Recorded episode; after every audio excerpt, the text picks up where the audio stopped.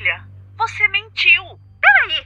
Você tá sugerindo que a culpa é minha por estar presa? Me passa o telefone do Tony. Eu tô sem acesso ao meu celular e eu vou ligar para ele. Eu não quero mais falar com você.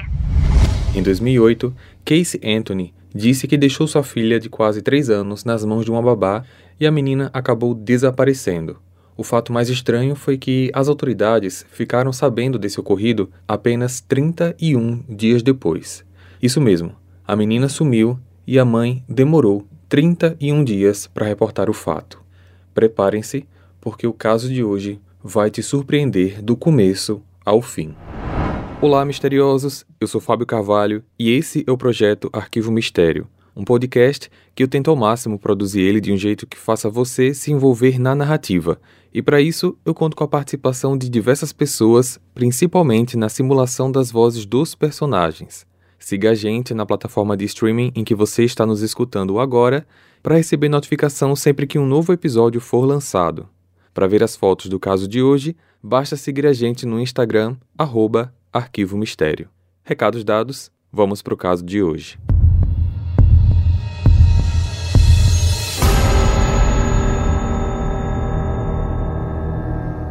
Casey Anthony nasceu no dia 19 de março de 86 em Ohio, nos Estados Unidos. Ela é a filha caçula da enfermeira Cindy e do policial civil George e cresceu em uma confortável casa em Orlando, na Flórida, junto com seu irmão mais velho, Lee. A família Anthony podia ser descrita como uma típica família de classe média. O casal criava seus dois filhos com amor, proteção, especialmente Casey, que recebia muita atenção e agrado dos pais, que literalmente mimavam a garota fazendo todas suas vontades. Na adolescência, ela se tornou uma moça bonita e popular, com muitos amigos e namorados. No colegial, era considerada uma aluna de desempenho mediano e nessa fase da vida, Casey começou a revelar certas características de personalidade que predominaram em seu comportamento e caráter dali por diante: a persuasão e a habilidade de mentir. Na formatura do ensino médio, os pais de Casey organizaram uma grande festa onde convidaram parentes e amigos. Ocorre que, sem que os pais percebessem, Casey parou de frequentar a escola antes de obter as notas mínimas e a carga horária necessária para se formar. Somente lá na cerimônia, após os nomes de todos os formandos serem anunciados, menos o da Casey, é que a Cindy e o George souberam que a filha não se graduaria. Ela já não frequentava a escola há mais de três meses e esteve mentindo para os pais todo o tempo. Em 2004, aos 18 anos, Casey não estudava nem trabalhava.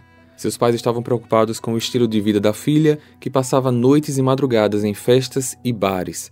Bebia ilegalmente, já que nos Estados Unidos a maior idade para beber é 21 anos, e dormia a maior parte do dia. Obviamente, essa situação gerava muitos conflitos familiares. Foi então que George e Cindy exigiram que a filha tomasse um rumo na vida. Ou ela voltava a estudar, ou ela teria que trabalhar. Casey preferiu começar a trabalhar, e seu primeiro emprego foi como atendente em uma sorveteria dentro do parque da Universal Studios. Ela parecia feliz com seu trabalho, que lhe proporcionava a liberdade de fazer o que quisesse com a sua agitada vida social e ainda por cima aliviava as constantes cobranças que seus pais faziam. Naquela mesma época, Casey conheceu Jesse Grund, na época 19 anos, e os dois começaram a namorar. Pouco tempo depois, Cindy começou a reparar que a filha estava ganhando peso e logo desconfiou que ela estaria grávida. Ao ser questionada pela mãe, Casey negou veementemente e disse que estava engordando por causa do estresse gerado pelo trabalho e pela pressão familiar. Cindy não acreditou naquela explicação, mas resolveu recuar e deixar que a filha lhe contasse quando estivesse pronta, Afinal, ela não conseguiria esconder uma gravidez por muito tempo. Foi então que, algum tempo depois, Casey fez à sua mãe a importante revelação que modificaria definitivamente a vida de toda a família Anthony. Mãe, eu. Eu preciso te contar uma coisa. Eu deveria ter te falado antes, mas eu estava com medo de como você e o papai iam reagir. Pode falar, minha filha, não tenha medo. Bom, é. Eu. tô grávida. Ah, minha filha, eu já desconfiava. E o Jess? Como reagiu ao saber que vai ser pai? Eu não sei se o Jess é o pai. Na verdade, eu acho que ele não é o pai. Mas ele é seu namorado. Sim, mas. Pouco antes do Jess, eu fiquei com aquele meu ex, o, o que morreu num acidente de carro, então pode ser de qualquer um dos dois, mas eu acho que não é do Jesse. Meu Deus do céu, minha filha. Então, eu decidi que eu vou dar o bebê para adoção. Quê? Não! Eu não posso ser mãe agora. Casey, nem pense nisso. Eu e seu pai vamos te ajudar. Nós três vamos criar essa criança juntos nessa casa, como uma família. Jess sabia que não podia ser o pai biológico do bebê que Casey esperava, pois o tempo da gestação e a data do início do namoro não coincidiam. Mesmo assim, ele decidiu ficar com Casey e a pediu em casamento. Ficaram noivos faltando pouco tempo para o nascimento do bebê, ele então com 20 anos e ela então com 19. Em 9 de agosto de 2005, Casey deu à luz a Kaylee Mary Anthony, uma bebê adorável que preencheu a casa da família Anthony de amor e alegria. Seus avós eram apaixonados e totalmente devotos à pequena. Cuidavam da neta com muito carinho, participando ativamente da rotina e da criação dela. Kaylee era muito amada por todos ao seu redor, inclusive por Jess, que cuidava da menina como se fosse a sua própria filha, mesmo depois do teste de DNA ter confirmado que ele não era o pai biológico. A identidade do verdadeiro pai de Kaylee nunca foi confirmada. No final de 2006, quando Kaylee tinha apenas um ano e meio, o noivado de Casey e Jess terminou. Jess alegou que Casey tinha ciúmes de todo o carinho e atenção que ele dava à menina e que ela reclamava inclusive dos presentes que ele dava à criança. Além disso, ele estava cansado das mentiras frequentes e da forma irresponsável que Casey levava a vida. Casey era uma mãe carinhosa, no entanto, ela parecia não querer abrir mão da sua agitada vida social e muitas vezes delegava aos avós da menina os cuidados e atenção de que a filha precisava. A relação de Casey com os pais tornava-se cada vez mais conturbada. Eles tinham a expectativa de que a maternidade tornaria Casey uma mulher mais madura e consciente do seu papel como a principal responsável pelo cuidado e sustento financeiro da Kaylee. Porém, essa expectativa não se confirmou. Casey mantinha sua rotina de festas, noitadas, viagens repentinas e deixava a pequena Kelly aos cuidados dos avós, muitas vezes sem nem mesmo combinar com eles antes. Além disso, Casey continuava com o hábito de enganar os pais, contando pequenas mentiras o tempo todo. Por exemplo, ela podia pedir para que eles cuidassem da filha por duas ou três horas e, na verdade, ela acabava voltando dois ou três dias depois. Obviamente, essa situação criava um ambiente familiar muito turbulento, com brigas barulhentas e conflitos constantes, até que no dia 9 de junho de 2008, após uma forte discussão com os pais, Casey, então com 22 anos, arrumou as malas, pegou a filha de 2 anos e 10 meses na época e saiu de casa. Foi morar com dois amigos, chamados Ricardo e Amy, em um apartamento de três quartos. Em 11 de junho, dois dias depois, George e Cindy levaram Kaylee em uma pequena viagem para visitar seus pais, bisavós da menina, em uma casa de repouso. Ao voltarem da viagem, tiveram dificuldades em conseguir contato com Casey, que estava muito ocupada com seu novo namorado, Tony Lázaro, um DJ e promotor de eventos que Casey considerava rico e influente. Cindy e George deixaram vários recados e mensagens para ela, que só apareceu para buscar a filha alguns dias depois, no dia 15 de junho. Como já era tarde da noite e Kaylee estava dormindo, Casey resolveu dormir na casa dos pais e ir embora na manhã seguinte. No dia 16, Casey e Kaylee acordaram, tomaram café da manhã, entraram no carro e foram embora. Naquele momento, somente George estava em casa. Cindy tinha saído para trabalhar. Pouco tempo depois da filha e da neta deixarem a casa, George também saiu para o trabalho. Nos dias seguintes, Cindy ligava para Casey, tentando obter notícias da filha e da neta, e a maioria das ligações não eram sequer atendidas. E, nas poucas vezes em que Casey atendia o telefone, dizia que aquele não estava com ela ou que não podia atender porque estava no banho, dormindo, brincando. Eram várias desculpas. Ora, Casey estava muito ocupada com o trabalho e não podia levar Kaylee para visitar os avós, ora, Kaylee estava com a babá para que a mãe pudesse ir trabalhar. Cindy e George chegaram a ficar um mês sem conseguir ver ou falar com a neta. Até que no dia 15 de julho, George recebeu um telefonema informando que o seu carro, o carro que Casey usava havia sido guinchado 15 dias atrás e que ele precisava retirá-lo do depósito mediante pagamento da multa e das diárias. George e Cindy ficaram ainda mais preocupados porque, além de estarem há um mês sem contato com a filha e com a neta, agora sabiam que Casey estava sem o carro que ela usava para ir trabalhar.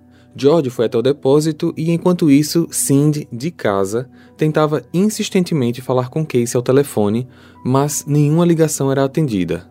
Ao entrar no carro, George sentiu um cheiro podre, horrível, que remete ao odor de um corpo humano em decomposição. Ele abriu o porta-malas e lá encontrou o saco de lixo com restos de comida estragada, já estavam até com larvas. Seria possível presumir que o lixo fosse a causa do cheiro ruim, mas George, um policial experiente, sabia distinguir os odores e ficou muito preocupado. Ele ligou para a esposa, contou o que houve e Cindy, muito nervosa, tentou mais uma vez ligar para a filha. Sem sucesso e sem pensar duas vezes, ela liga para Amy, a amiga com quem Casey morava. Amy, aqui é a Cindy, mãe da Casey. Oi, dona Cindy. Ela tá aí com você? Não tô conseguindo falar com ela. Ela não tá aqui agora. Também não sei onde é que ela tá. E a Casey? A Casey tá com ela? Eu não vejo a menina também há um tempo já. Casey disse que ela tá com a babá? Quem é essa babá? Eu não conheço, mas a Casey chama ela de Zene, Denene. Cindy ficou muito preocupada com o que Amy relatou e, cansada de esperar que Casey retornasse suas inúmeras tentativas de contato, decidiu ir pessoalmente ao local para esperar a filha chegar e pediu que Amy confirmasse o endereço em que eles moravam. Cindy descobriu então mais uma mentira da Casey. O endereço que ela deu aos pais não era o mesmo passado pela Amy. Cindy e George foram juntos ao novo endereço, ficaram lá por algum tempo, nervosos, e conversando sobre o atual namorado da filha, o Tony, eles tiveram a ideia de ir até a casa dele. O casal pediu o endereço do Tony aos amigos da filha e assim foram até o local. Chegando lá, encontraram a filha e o namorado visivelmente drogados. Kaylee não estava com eles. Onde tá, Kaylee? Onde tá minha neta? Ela tá com a babá, relaxa, a Zene. De boa, mãe. Você sempre diz que ela tá com a babá, que tá com a babá. Parece que ela mora com essa mulher. Como você pode deixar sua filha tanto tempo com uma desconhecida? Não, ela não é uma desconhecida, mãe. Ela é uma babá profissional. Me dá o telefone da babá, Casey. Então é que o telefone que eu tenho dela, ela nunca atende. Como assim? Como é que você faz para falar com ela? Bom, eu, quando eu quero falar, eu vou até lá. Então me dá o endereço dessa babá. Eu não sei o endereço, eu só sei como chegar lá. Casey, chega! Você vai nos levar até a casa da babá agora! Casey resistiu um pouco, mas depois concordou em levá-los até o apartamento da babá. Entraram no carro e ficaram dando voltas, porque Casey agia como se estivesse confusa e errando o caminho. Eles rodaram sem rumo por mais de 30 minutos, até que, sem poder mais sustentar suas mentiras, Casey fez uma confissão. Olha, na verdade, a Kaylee tá desaparecida faz um mês. O quê? Um mês? 31 dias, para ser exato. A babá sequestrou ela. Você tá maluca, Casey? Como sua filha é sequestrada e você fica um mês sem falar nada para ninguém? Meu Deus do céu, e a polícia? Eu não avisei a polícia. Sua irresponsável! Que tipo de mãe é você? Desesperada e sem aguentar mais as mentiras e respostas evasivas da Case, Cindy decidiu ligar para a polícia. 911, qual a sua emergência? Alô, eu acabo de saber que minha neta foi sequestrada. Ela tá desaparecida há um mês. Eu perguntava por ela e minha filha não dizia nada. Agora ela finalmente admitiu. Tem alguma coisa errada. Nós encontramos o carro da minha filha hoje. É, estava com um cheiro horrível.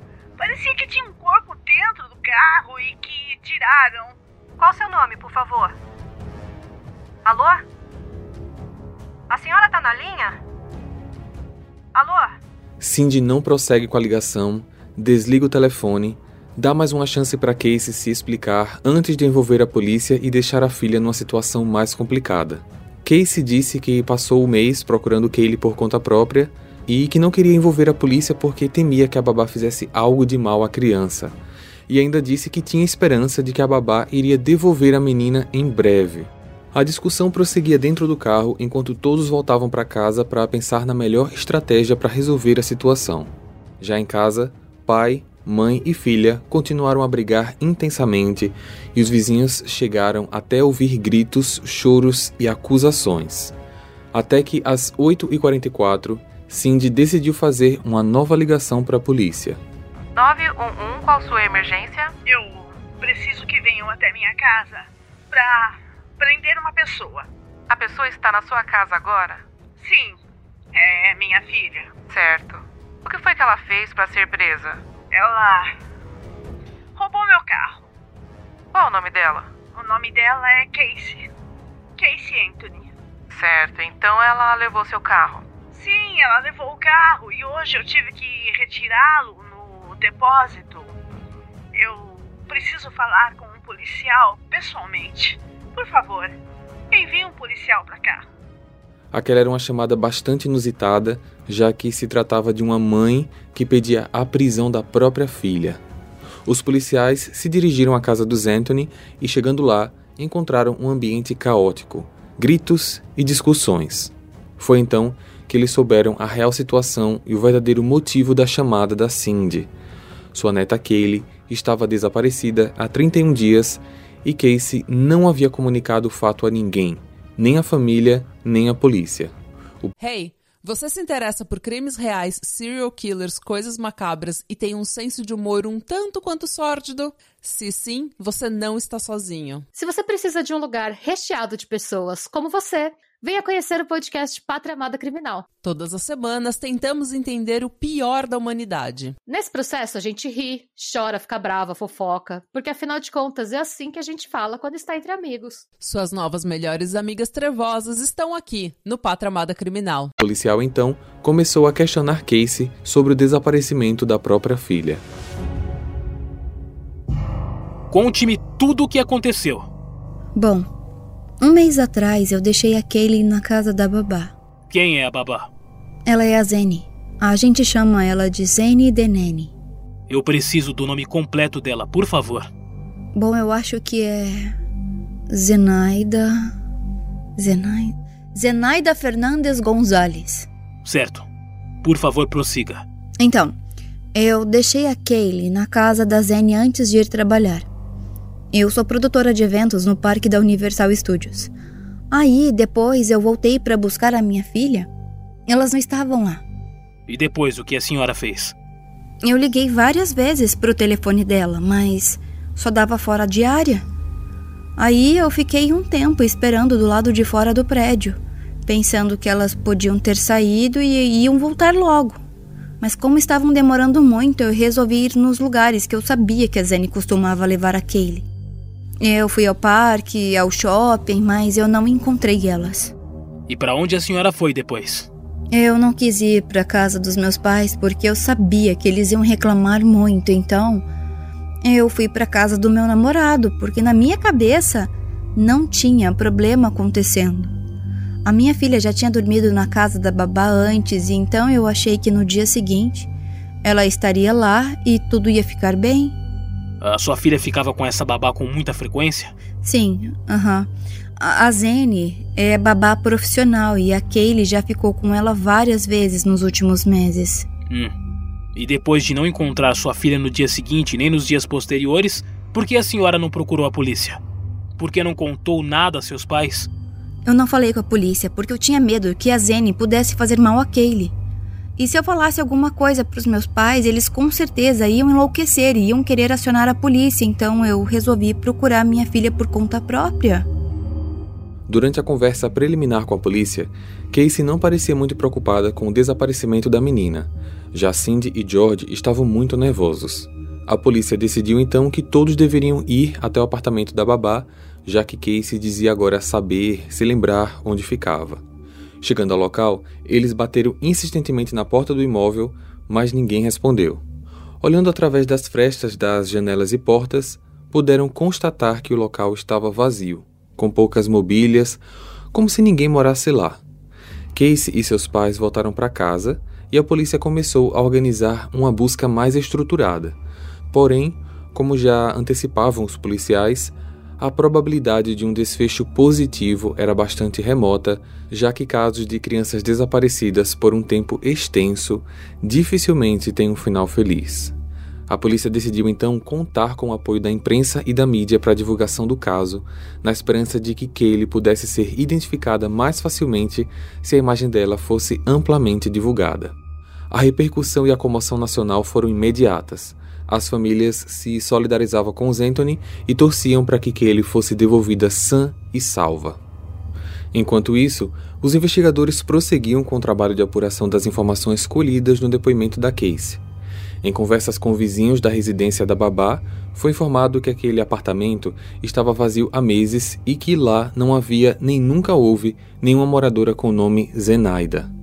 Os investigadores foram também ao parque da Universal Studios, onde Case trabalhava, e lá descobriram que ela, na verdade, não trabalhava naquele local há mais de dois anos. O caso estava ganhando contornos muito estranhos. Uma criança desaparecida há um mês, uma mãe que não reportou o caso à polícia nem à família e que até o momento só havia contado mentiras aos investigadores. Era preciso confrontar Casey para que a verdade sobre Kaylee pudesse aparecer. Então os oficiais prepararam uma armadilha. Eles levaram ela até o parque da Universal Studios para verem como ela reagiria. Ela não fazia ideia que eles já sabiam que ela não era mais funcionária dali e, mesmo assim, ela agiu como se de fato trabalhasse lá. Ela se dirigiu ao segurança na entrada do parque que, confuso, respondeu que nenhuma Casey Anthony trabalhava lá. Ela insistiu que trabalhava lá sim e forneceu o nome e o ramal de um supervisor. Da mesma forma, não havia o tal supervisor no quadro dos funcionários da empresa. Os policiais, de longe, observavam espantados com a facilidade que ela insistia nas mentiras. Contudo, eles intervieram, se identificaram por segurança e tiveram acesso liberado ao parque, mas eles fizeram isso exatamente para ver até onde ela seria capaz de ir com toda aquela enganação. Casey caminhava tranquilamente pelos corredores, estava segura e confiante ao se depararem com a porta que somente abria por reconhecimento biométrico e que, obviamente, não abriu para Case. Ela insistiu por um tempo e alegou que a porta estava com defeito, mas, vendo que não conseguiria mais sustentar sua farsa, lá dentro, Casey finalmente confessou que não trabalhava mais no local há algum tempo. Os policiais então revelaram que já sabiam disso e que, como estava comprovado que ela estava mentindo para a polícia, era necessário que ela prestasse um novo depoimento. Na delegacia, eles esperavam que dessa vez ela contasse a verdade. Eu sei, e você também sabe que tudo que você falou até agora é mentira. Nem tudo o que eu falei é mentira. Tá bom. Quase tudo que você falou é mentira, inclusive sobre onde aquele está agora. Isso eu não sei mesmo. É claro que sabe. Para de mentir. Estamos cansados das suas mentiras. Onde está aquele? Eu não sei onde ela está. Olha, se você falar a verdade, vai ser muito mais fácil encontrar ela. Mas se você insistir nas mentiras, vamos perder foco, tempo e vai ficar cada vez mais difícil para sua filha. Eu não sei. Eu só sei que a última pessoa que esteve com ela foi a Zene.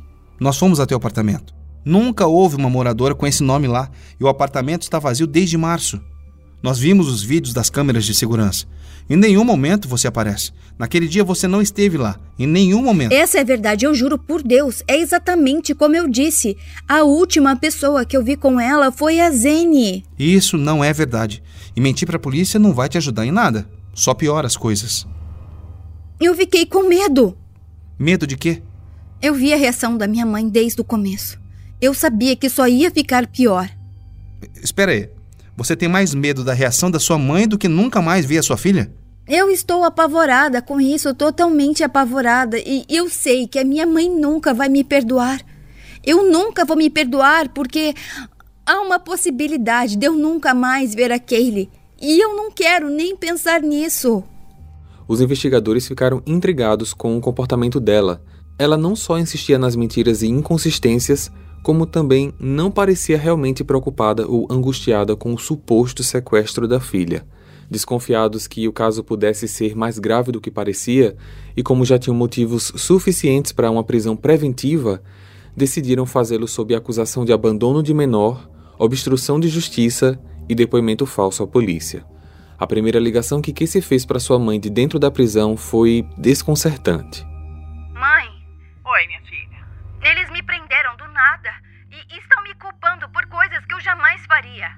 Casey, eu não sei qual é o seu envolvimento nisso. Você não quer me falar onde ela tá?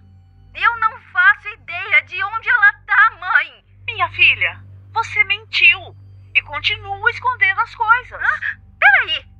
Você tá sugerindo que a culpa é minha por estar presa? Você só mente, Casey.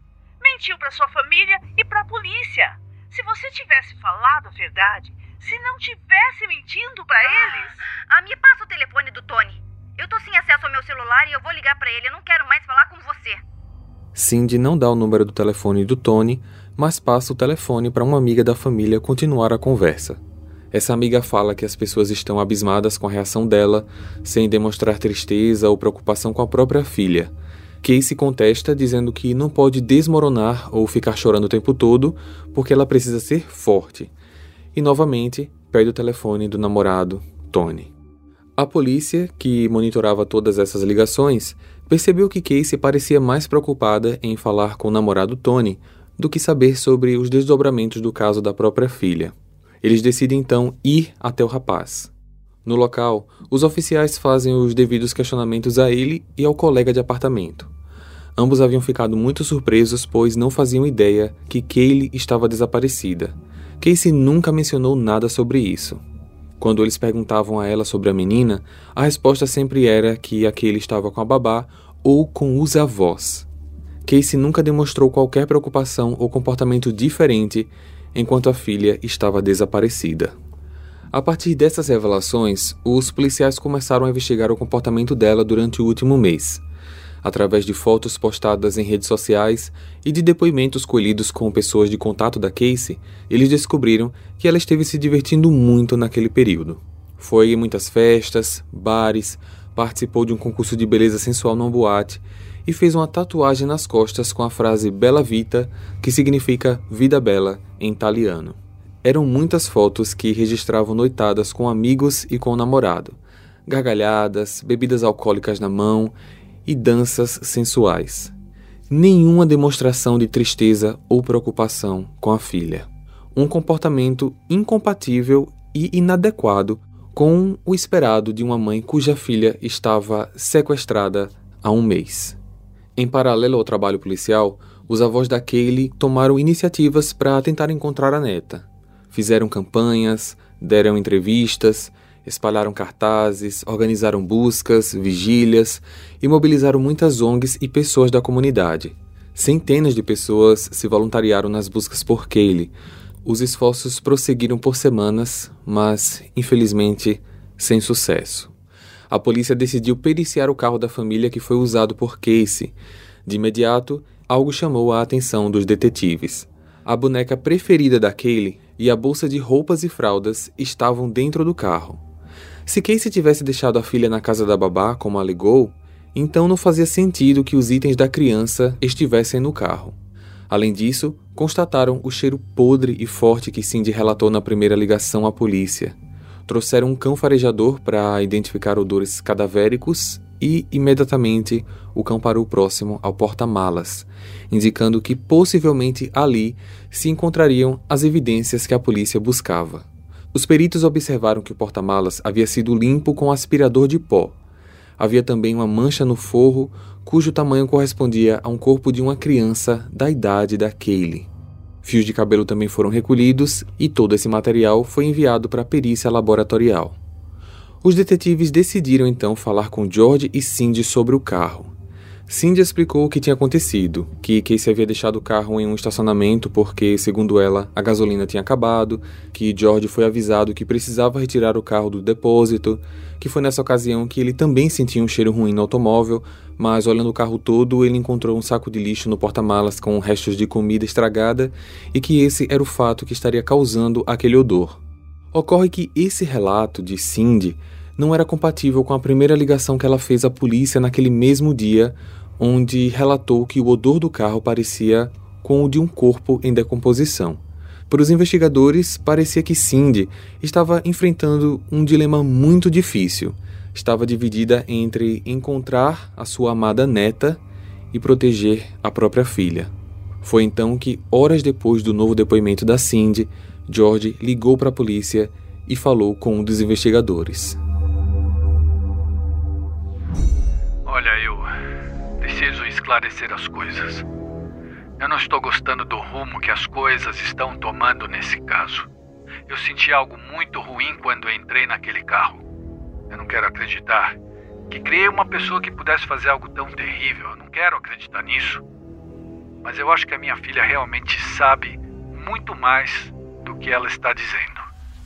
Nesse momento, a polícia passou a adotar definitivamente uma nova e terrível linha de investigação, a de que Kelly não estava desaparecida, mas sim morta.